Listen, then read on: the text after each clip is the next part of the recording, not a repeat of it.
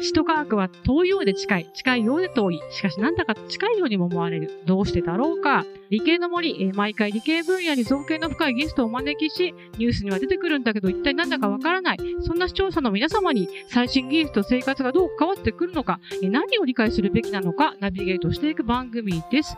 えー今日からは約4週間にわたってゲストに東京芸術大学特任講師ロボティシスト力石武信様をお迎えしてロボットと人間って何が違うの？をテーマにお話していきたいと思います。えー第1回はロボットと人間って何が違うんですか？をテーマにお送りしたいと思います。はい。ということでですね。まあ、あの、最初から、あの、なんですかね、革新から行くんですけれどもね。はい。で、まあ、リスナーの皆様的にはいろいろね、あの、テレビ、ラジオでロボットのことを聞くけれども、何が昔と今と違うとかね、そういう、で、ロボットって何だってことはわからない方も多いと思うんですけれども、で、今回ですね、まあ、いろんなロボットの種類はあるんですけども、うん人型のロボットについて特化して話したいと。そして、えー分類としては、えーロボットの体、知識、心自我に分類して人間と比較していきたいと思っております。はい。で、まず、体についてなんですけれども、であの、私、芸大で、あの、えーロボットね、はい。非常に上あの成功なの、ははい、見させていただいた。人間そっくりですよね。はいあの、何にもしてない時が一番本当そっくりで ですね。すねすごいですよね。こう、瞬きしたりとか、うん肩で息でね、動いたりとかするんですけれども、もうそこまでね、あの、再現できちゃったら、ロボットの体はもう人間と大差ないって考えちゃっていいんですかね？えっ、とね、それはちょっとまだまだ足んなくあ、て。そうです あの、やっぱり人間の体ってとっても複雑なものでか。、はい。あの、医学部とか行くとね、もうその骨の名前とか筋肉の名前覚えるだけです、覚えるだけですごく大変な労力なんですけども、けどもまあ、あの、この間見ていただいた人間そっくりロボットっていうのは、はい。えっと、まあ、動かせる関節が19だったかな？ぐらいしかなくて、人間に比べたら全然圧倒的に少ないんであ、少ないんですす。ね。少ないんです。はい。ああ、なるほど。はい。で、動く仕組みももちろん全然違っていて、うん僕らは、あの、有機物とか、はいまあ、ミネラルからできた体を持っていて、はい。成分が違うよと。細胞で動いていて、生きていて、はいで怪我をしたら細胞が修復してっていうふうにできますけども。まあ、あのロボットはシリコンと、それから金属と、うんあと、エアアクチュエーターという空気圧で制御するようなはい。ロボットで、まあそういうものでできているので、はい。まあ、中身、見た目は人間に似ていますけど、中身はやっぱり全然違う。中身と。いうんですか、仕組みが全然違うって感じですね。成分も筋肉が筋肉体かとかも全然違うとそういうことです、もね。模倣はできるけれども、ものは違うよということですね。わ、かりました。じゃあちょっと次にですね、知識、まあ AI 分野含むんですけれども、もうなんか Siri とか Alexa を相手にしちゃうと。もうなんか人間と同じように喋れるじゃんなんて思ってしまうんですけれども、はいなんかもう自然な会話ができるレベルだって考えちゃってるんですか？そうですね。なんかシリーとアレクサと同じプログラムを加えるってことはできるので、はい。同じようにうんあの受け答えはできるかもしれないですけれども、はい。ただそれとイコールで、はいあの、ロボットに心があるとか、はい。例えば、お前のこと嫌いだよって言ったら悲しい気持ちになるとか、はい。君のこと好きだよって喜ぶとか、はい。そういうなんか心の動くっていうことはまだまだできてなくて、単にそのパターン認識で、あの言葉を拾うっていう、まだそれだけで、でそれに対して反応は蓄えられているデータベースから取り出して、はい。あの、アウトプットする。ということはできる。なるほどね。だから知識としてこう言われたらこう喋るよっていうようなデータから持ってきてるだけであって別に考えてるわけではないとそういうわけではいうことですね。で、まさに今話にも出てきたんですけれども、まあ、あの、心自我ですよね。最後にこの3つの要素のうちの最後の心自我ね。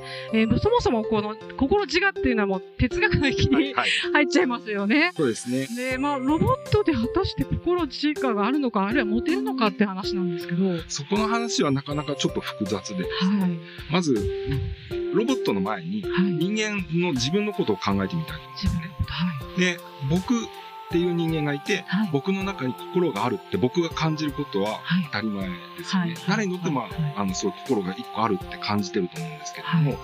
じゃあ、僕という人間が別の人と向き合った時に、はい。別の人の中に心があるっていうことが分かるっていうのは、多分直接分かるわけじゃなくて、ただの、ただの想像なんですよね。ああ、その、あの、顔の動きとか見て。そうですよね。例えば涙を流すからきっと、この涙を流しているってことは、この人は悲しいんだろうって想像するけども、それは相手の心が分かったのではなくて、自分の心の中に涙を流して悲しい経験があるから、相手のこの見えてるこの振る舞いが自分の心に結びつけて感なるほど。追体験というか、そういうことですよね。まあこれ、あの、貴族って言うんですけども。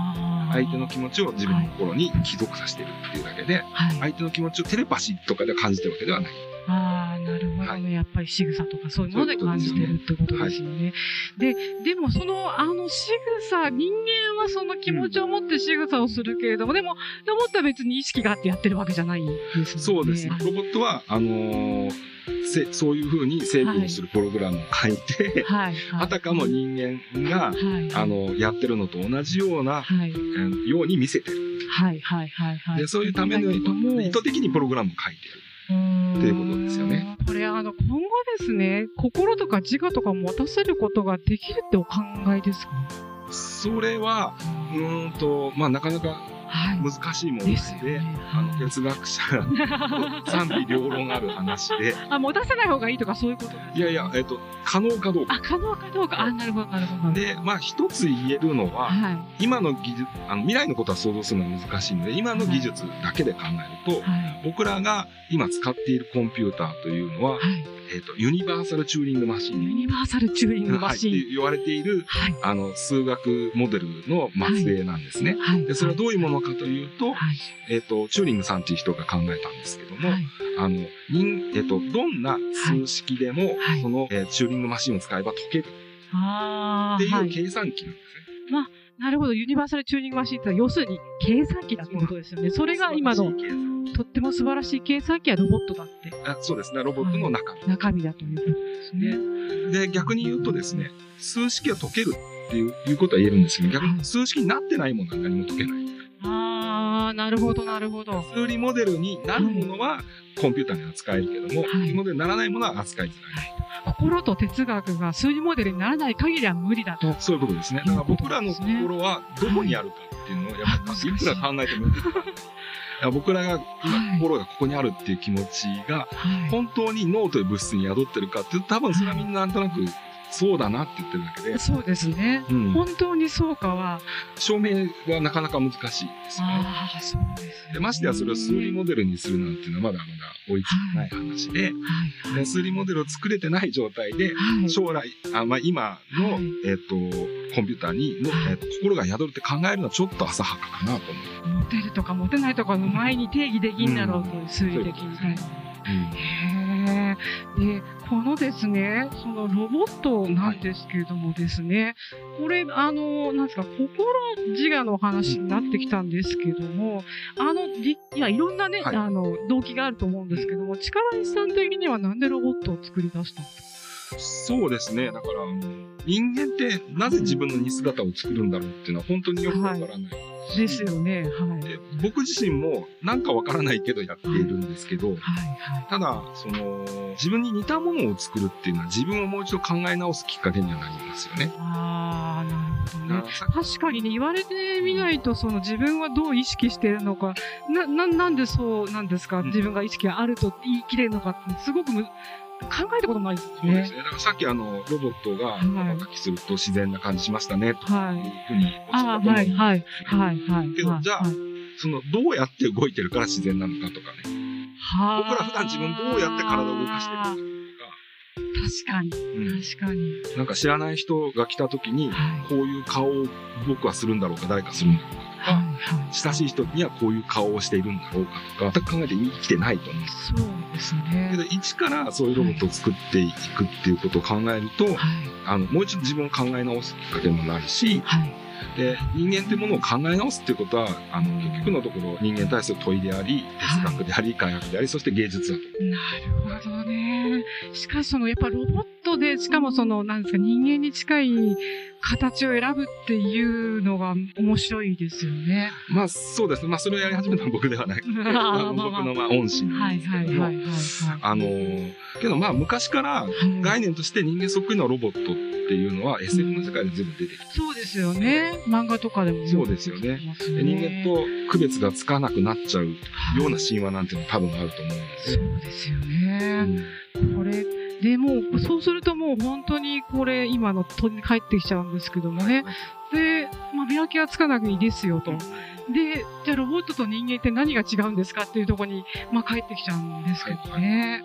やっぱり、あの、あれですか、その心自我が数値化できなくて、それを持つか持たないかっていうところに尽きるんですかね？尽きるかどうかもわかんない。そうか、そこまで逆に我々が人間を定義できていないから、そうかどうかもわからないということなんですね。だから人間を見たことのない宇宙人に人間を説明することは僕は割とできないと思う。あ、できないですね。そうなんですよ。だから動物と違う高等なね、ものだって自分たちは思ってるけど、果たしてそうなのか、なんでそうなのかっていうことですよね。ですよね。はあ、そこにロボットが来るわけなんですね。だからもうちょっと作り直してみるとわかるかもしれない。はあ、ロボットだから人間に似せていくと、人間がわかるかもしれないっていうことなんですね。もっともっと先を考えていくと、例えばこれがどういうふうに暮らしていくと、どういうふうに生活するといいのかとかを考えると、だんだんどんどん自分の人生に近くなりますよね。ああ、なるほどね。いやー、でも、あれ、あのー、なんだろう。これを、まあ、考え始めると、分かっちゃうのかなって思うんですよね。心って何かって。で、数値化できたら、結果的にロボット人間になっちゃいますよね。うん、まあ、それは夢の夢ですね。ただこれ、こういう本当面白いですよね。こういう研究を続けていくと、そんな夢も夢じゃないような気になってきますよね。そうですよね。ね、どうぞ。うん。まあ、だけど、中身を考えるというよりは、まあ、僕は現実としてロボットを扱っているので、むしろ外からまた見た人間を考えて、外から見た人間をみんなに見せることによって、もう一度みんなが自分を考えてくれると面白いなと思う。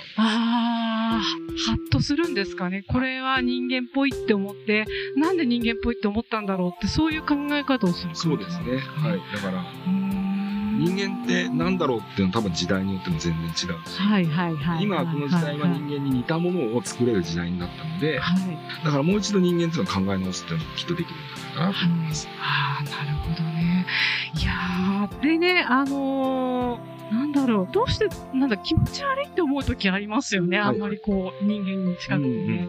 うん、うん、それも、なんだろう、やっぱり、おなんだろう、同じに近くなってきてる。今のところは離れてるけど、はいはいうん、近くなってきてて、それを怖いって思うんですかね。そうですね。それも、あの、いろんな仮説が言われていて、うん、ちょっとだけ似ていると気持ち悪いんだけど、うん、本当に似ると、もうその感情もなくなるって言われてますね。へえ、なんか面白いですね。はい、そんな日が来るんだろうか。来るんでしょうかね。よくわかんない。よくわかんないですけどね。はい、いや、本当に面白い話で、まあそんな日が、もしかするともうすぐ10年、20年後に来るかもしれませんよということでですね。はい。えーと、はい。これはお話尽きないんですけれども、今度 CM の後にもうちょっと掘り下げたお話をしていきたいと思います。CM です。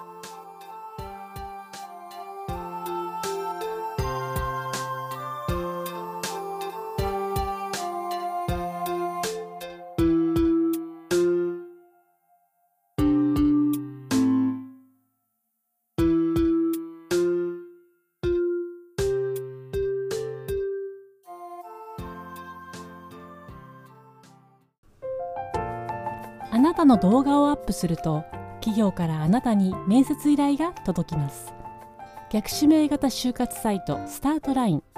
TSE は鎌倉 FM を応援します。マイナンバー管理システムの老朽化。ご相談は新クライアント総研へ。新クライアント総研は鎌倉 FM を応援します。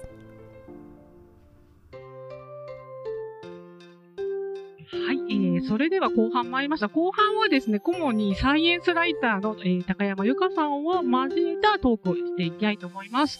えー、顧問の高山さん、今まで聞いてどうですかね？芸大からお招きした先生ということで、はい、すごく聞いてみたいことがあったんですけれども。何でしょう？芸術って何ですか？難しい話。すごいとこ切り込んできましたね。そうですね。まあ、語り出すと長いですけども、はい。ただ、僕自身、あの、もともとエンジニアから始まって芸術の世界にいるので、はい。まあ、その目線でちょっとお話できるかなと思います。お願いします。はい。まあ、あの、一言で言うと、まあ、あの、何かこう、えっ、と、表現によってうん何かこう、みんなをどっか真理の探求というんですかね。何かしらゴールはないんだけど、けど高みに登っていきないっていう活動が多分芸術だと思うんですけども、はい。なかなかそう言われて難しいと思うんですよね。そうですね。で、まあ、せっかく理系の森なので、もうちょっと例えで言うとですね、例えばニュ、ニュ、ニュートリノって何？とかね、サイエンスってそういうの。ははい。で、それ役に立つのって言われると、まあ役に立つかもしれないし、勝たないかもしれない。だから、それなぜ調べてるかっていうと、まあ、原理とか法則を見つけることによって、世界の真理を見つけるっていうのが、まあ、サイエンティストの使命だからやってるんだって言ってると思うんですけども、はい芸術も多分それと同じで、ゴールとか、そういうものはないんだけど、けど、これをやることによって、やっぱり人間とは何かっていうことにたどり着けるものであると、多分みんな信じてやってるんじゃないかなとは思います。うん。なるほど。といから。ない。わかりにくいですかね。あの、はい。数数式で表してほしいぐらいの感じではあるんですが。さすが、さすがサイエンティスト。じゃあ、特に、はい。あの、ロボットを使った、ロボットと一緒の芸術ということで、それってはあの、現代アートって呼ばれている枠の活動かなと思うんですけど、そのわざわざ現代ってついている、そのアートについてちょっとあの教えていただけますか？わかりました。これもね、現代アートっていうのを今やっているから現代アートなんですけども、はい。まあ、あのー一括りに話すと多分違うよと思う人も多いと思うんですけど、まあ、ここはちょっと大雑把に。ご説明しますと、もともとあの芸術っていうのは、あの、祝祭だったわけですね。祝祭。例えば、ラスコーの壁画とか、あああいう豊穣を祈って絵を描くとかね、そういうとこから始まって、で、だんだんその宗教の意味が変わって、多分神様の偉さを伝えるとか、神々しさを伝えるとか、その後は、えーと、なんだろうな、えー王様のい偉大さを伝えるとか、はい。で、どんどんの時代に変わっていって、うん近代になった時に、その、伝えるものっていうものがちょっと変化、変、変わったんですよね。変わった。はい。で、その変わったものが現代アートと言われていて、はいでその典型例を一つあのお話しするとですね、はいあの、マルセル・デュシャンっていう人がいて、うんその人の泉っていう作品が とっても現代アートだって言われてます。はい。で、それはどんな作品かというと、あの、男性用の小便器っていうんですか、トイレにあるやつですよね。はい。見たことありますか？ありますね。で、それを、泉っていうタイトルをつけて美術館に飾ったんですよね。うんで、初めみんなわからなかったんですね。これなぜ送ってきたのかってずーっと考えて、で、よく考えると、あ、ファウンテン、あ泉だなって気気づいたんです。ああ、そういうことかって分かったんですよね。で、結局ここには今まで言ったように神様の神々しさを示すとかそういう技法のことは全然入ってないんだけども、うんよその世界、よその場所からなんか持ってきたものをポンとある TPO に置くとみんなに新しい気づきを与えられるっていうことをみんなが気づいた。だから技法じゃなくて、はい。あの、シチュエーションとか TPO で新しい気づきをみんなに与えたいっていうのが、まあ、現代アートの始まりだと。刺激をしたいということですそうで。で、まあ、僕も多分、あの、まあ、技術とかの世界から来てるんですけども、例えばロボットをこの、ここに置く、どっかに置くとか、あるいはバーチャルリアリティコイシチュエーションで使うとか、そこで新しい気づきはみんなにいっぱいあるし、はそれによって進歩もあるので、まあ、そういう意味で現代アートとあの相性はいいものかなというふうに思います。なるほど。なんとなくアートとか、まあ、この後であの話題になるであろう愛とか、はい情熱とか、なんかそれってこう、なんかわかんないけど、なんかもう、あーってそう言っちゃえばいいかな的な、こう、すごいずずるい道具というかですね、大雑把すぎて、なんとも納得がいかないものだなと。あアートでくくるんじゃないよと。なんでもアートって言えばいいと思ってるんですかと。まあだから人間でやることは全部結局アートになっちゃったんですよね。あの、さっきのあの、便器を作品と言っちゃったおかげで。そうですよねう。ん。だから、最近だと、あの、オークションで競り落とした絵がわーっとシュレッダーにかかる。ああ、ありましたね。バンクシーさんうんですね。そうですね。あれもシュレッダーに価値があるとか、はいそそこのな絵に価値があるとか以前に、そこにシュレッダーがかけられるというシチュエーションにみんな気づきを見つけてほしいねっていうのが多分作者の意図なんじゃないかなとは思います。なんか遠回しですね、芸術。まあ、そういうことですよね。けど、確かに。あの、遠回しに表現して、なんかみんな気づいてくれるって割と大事なことじゃないですか。はい、言葉で説明して言葉で理解するって、果たしてそこに心の動きってあるかどうかってことですよね。そうですね。うん、だから落語のオチを聞いて笑え解説を聞いて笑えって言われても笑えないけど、落語を初めから最後に聞くと笑えるじゃないですか。はい、確かに。うん、そういうちょっとあの、ものだと思ってもらえればいいかなと思います。そういうものだと思うように はい、よろしくお願いします。はい、そこでロボットを持ち出したのはなぜでしょうね。そうですね。あの、まあ、人間そっくりなものでありながら人間でないとか。あ、先ほどの話に。そうですよね。あるいは人間ってここが似ていてここが似ていないとか、うん、そういうものを人間のそばに置くと、やっぱりいろいろ学ぶことはすごく多いんですよね。うんまあ、先ほどもちょっと言いましたけど、例えば、あの、笑わせるっていう行為、えロボットを作ろうと思うだけで人間が笑うっていうのはこういうことだともう一度考え直さなきゃいけない。悲しいっていうもの、悲しんでるロボットって作ろうと思った時に、僕は悲しいっていうことをどう考えてるんだってもう一度考え直さなきゃいけない。それこそ、うん、あの、なんですか、あの、TPO のな、泣かないところに持ち出して、はい、それ、それ、なぜ TPO でそういうふうに衝撃を得たかみたいなことを考えることと同じみたいな、はい、そうですね。だからそういう意味で、あの、まあ、現代アートの文脈と、はい、まあ、あの、ロボットって近いのかなとは思いますね。そうですね。人間そっくりのロボットを作るために、心理学とか社会学とかそういう知識を持ってくるんですけども、実はそういうのは、あの、サイエンスの世界なので、必ずエビデンスあるもので証明されたものばっかりなんですけど、じゃあ僕らって、体とか、あの、顔とか動かしてる時にエビデンスベースのものだけで動かしてるとそんなことはない。あけども演出家っていうのは、あの、こういう風に動くと悲しく見えるよとか、はい、こういうタイミングでこう喋ると、あの、どういう気持ちに見えるよっていう技術を持っているので、はい、まあ、はじめとして、あの、演出をつけてもらうっていうことのためにロボットを研究するっていうのが始まりました。エビデンスベースじゃないって言うけど、それは何ですか？あの、気持ちを動かすためにど、どれぐらい動かすとかいうのはエビデンスな気がするんですけどね。そう。まあ、エビデンスっていうのは、まあ、統計的にってことですよね。ああの、演出家のやってることを統計的にもう一回、あの、解析し直すことはもちろんできるんですけど、ただ、あの、ものすごくたくさんあるので、まあ、すごく大変だろうなと。なるほど、なるほど。統計ベースであること。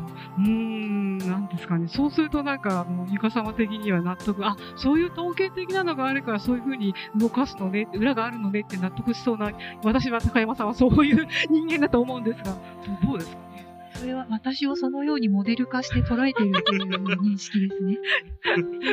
やられましたね。いや確かに、みんなが、あの、それは感情表現に限らず、はい、例えば親切な人に見えるとか、真面目な人に見えるようにこういう服を着ましょうとか、こういうふうに名刺を出しましょうみたいなものと、こうぐるっと回って繋がってくるのかなという気はしますね。見え方ってなんか大事そうですね。ただ、あの、なんつうか、優しい服を着れば優しそうっていうのはすぐわかるけども、人間がなんでこういう動きをすると悲しいと思うかとか、そういうところ、まだ分かってないところを、こう、ロボットを見ると分かるみたいな感じですかね。そうですね。だから、あのー、まあ、演出、どういう演出をつけるかね、そういう話ですよね。例えばダンスなんかも、体をどういうふうに制御するかっていうサイエンスに考えるよりは、例えば気持ちをこういうふうに持って、で体のこの辺に意識を集中してジャンプをするとこういうふうに動けますみたいなダンサーの理屈の方が良かったりするわけじゃないですか。はあ、なるほどね。はい、その芸術分野の話に関しては来週またお話したいと思います。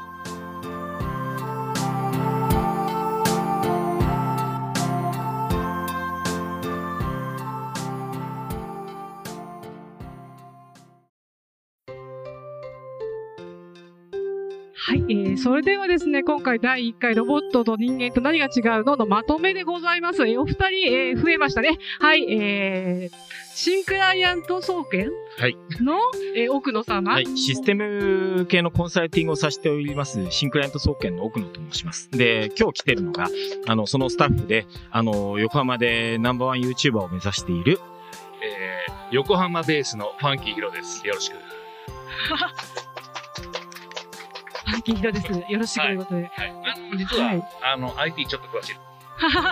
それはね。IT 系の YouTube 作品も多数載せてますので、はい興味がありましたら、ここにアクセスしてください。はい。あの、これラジオ番組でもありますけれども、どれでチャンネル登録の、えっ、と、えーアドレスとか？はい。二次元配信で、はい YouTube の検索で、横浜ベースって入れてください。そうすると出ます。えっと、なるほど。私の顔のアップがアイコンになってます。なるほど。